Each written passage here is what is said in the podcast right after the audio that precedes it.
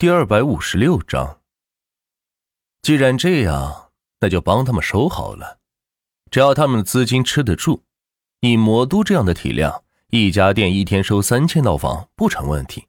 五倍价格，每套房均价一亿五，三千套就是四千五百亿。每天四千五百亿的支出，一家中型学校是赔进去了。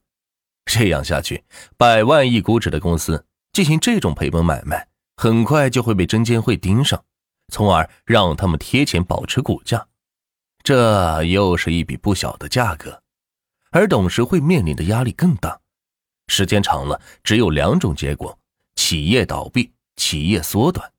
这一旦缩短，他们就没有资格与万钱斗了。万钱看似只是增添了一句广告，但是却为这三家企业的灭亡埋下了伏笔。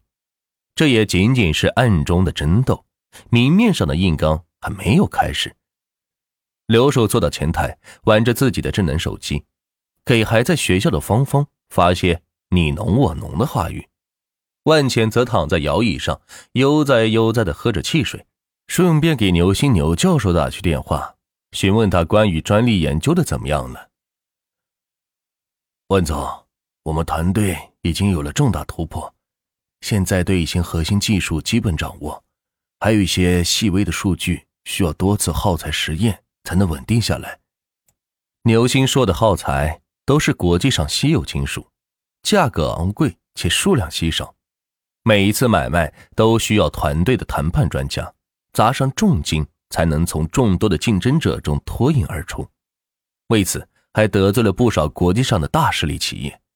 但是为了完成眼下的研究，也顾不上那么多了。我又给你转了一百万亿，放心，钱的方面你不用担心，我会源源不断的支持你，直到研究成功。万茜这句话给了牛星莫大的鼓舞和信心。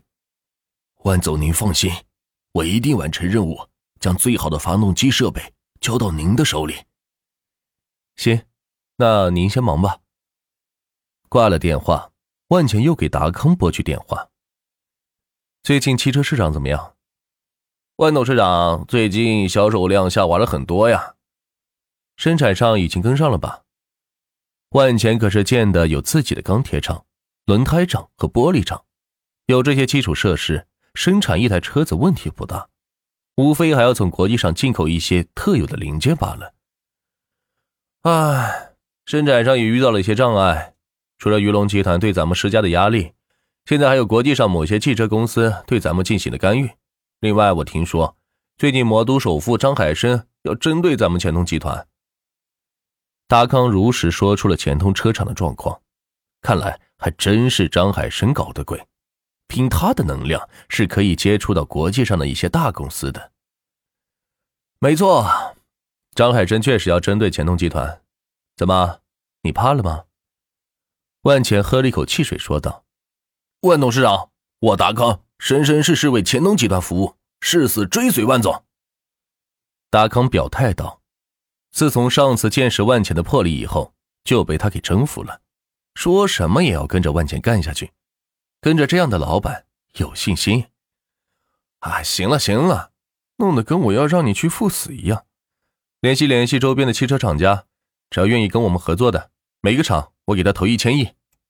万钱将汽水喝完，扔进垃圾桶里，说道：“对于这些小厂，平常接到最大的货就是两三千万的，万钱直接投给他们一千亿，不可谓是不吸引人呢。”好的，万总。我这两天去周围城市转转，看是否能拉来帮手。听在达康耳朵里，万钱的举动是在找外援。既然得罪了魔都的最高层，那就只好拉拢低层人士来抱团取暖了。但这只是达康的意思，万钱可没这么想，只是想让厂里边是热闹一些，有事干而已。挂了电话，万钱收到天团集团发来的电话，找我有什么事吗？钱通外卖是你们做的是吧？行行行，真够有魄力的。这个市场我就先退出了，以后我在地主等着你，到时候你就知道什么叫做举目无亲了。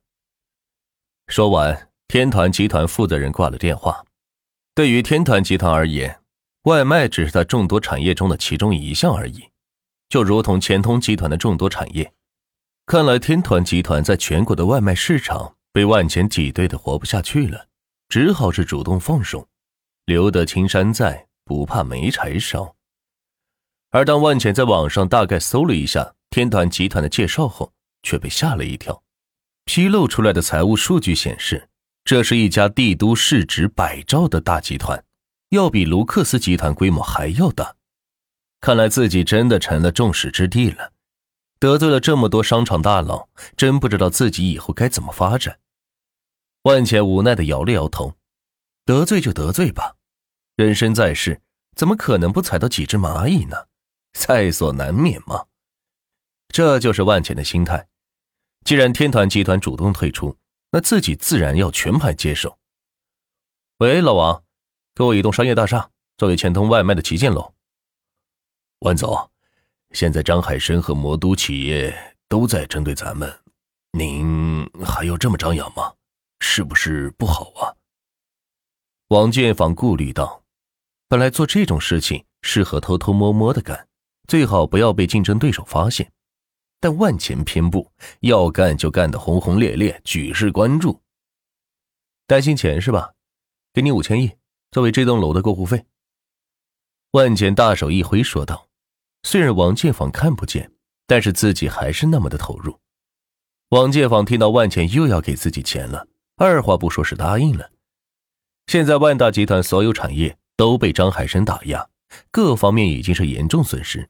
甚至十五号的工资都很难发下来。以前万钱给的几十万亿都用来偿还负债和投到自己的股市里面，以免影响市值了。对于一家上市公司来说，市值的稳定是最关键的。稳定市值就是稳定民心。只要民心不乱，自己还有翻盘的机会。一旦民心不看好自己的企业，那自己的企业也就在破产的边缘了。挂了电话。万茜收到王建房给的大楼地址，只比钱通大厦低了几十层楼高而已，但是在魔都也绝对算得上是地标性的建筑物了。撒贝，我拿了一栋楼，让钱通外卖的员工都到这栋里工作吧，骑手每天也可以回到总部，享受里边的便利设施。万茜给撒贝发信息道：“好的，万总，我这下就通知。另外，跟牛羊对接一下，让他搞一个超大的广告牌。”挂在楼中间，就叫钱通外卖，让所有魔都企业都知道，咱们钱通外卖是国内最大的外卖公司。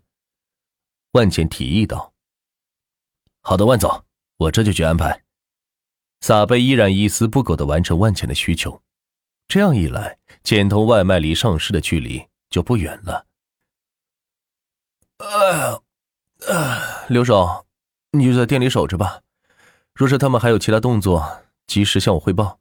上午给你说的事情还记得吧？挑个房子租出去。万茜起身，伸了个懒腰，说道：“此时是下午三点，准备去整理一下钱通外卖的事情。”好的，钱哥，您忙吧，我就在这里看着。刘守也站起来说道。万茜出了门，找到了一家门店，是撒贝为钱通外卖专门找的临时休息店铺。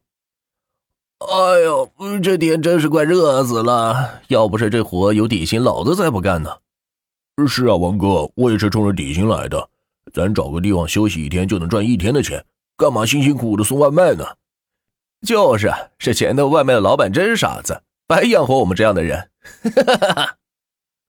王哥，咱这样做不好吧？毕竟公司每个月给咱发这么多钱，多少出去送点吧。哎，小伙子还是太年轻呀，费自己的功夫给别人打工，累死你也挣不了那么多钱。劝你还是省省吧，别在这装好人了。万钱走到店门口，听到里边人的谈论，然后背着手走了进去。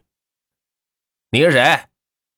姓王的一个中年男子从电车上下来，警惕道。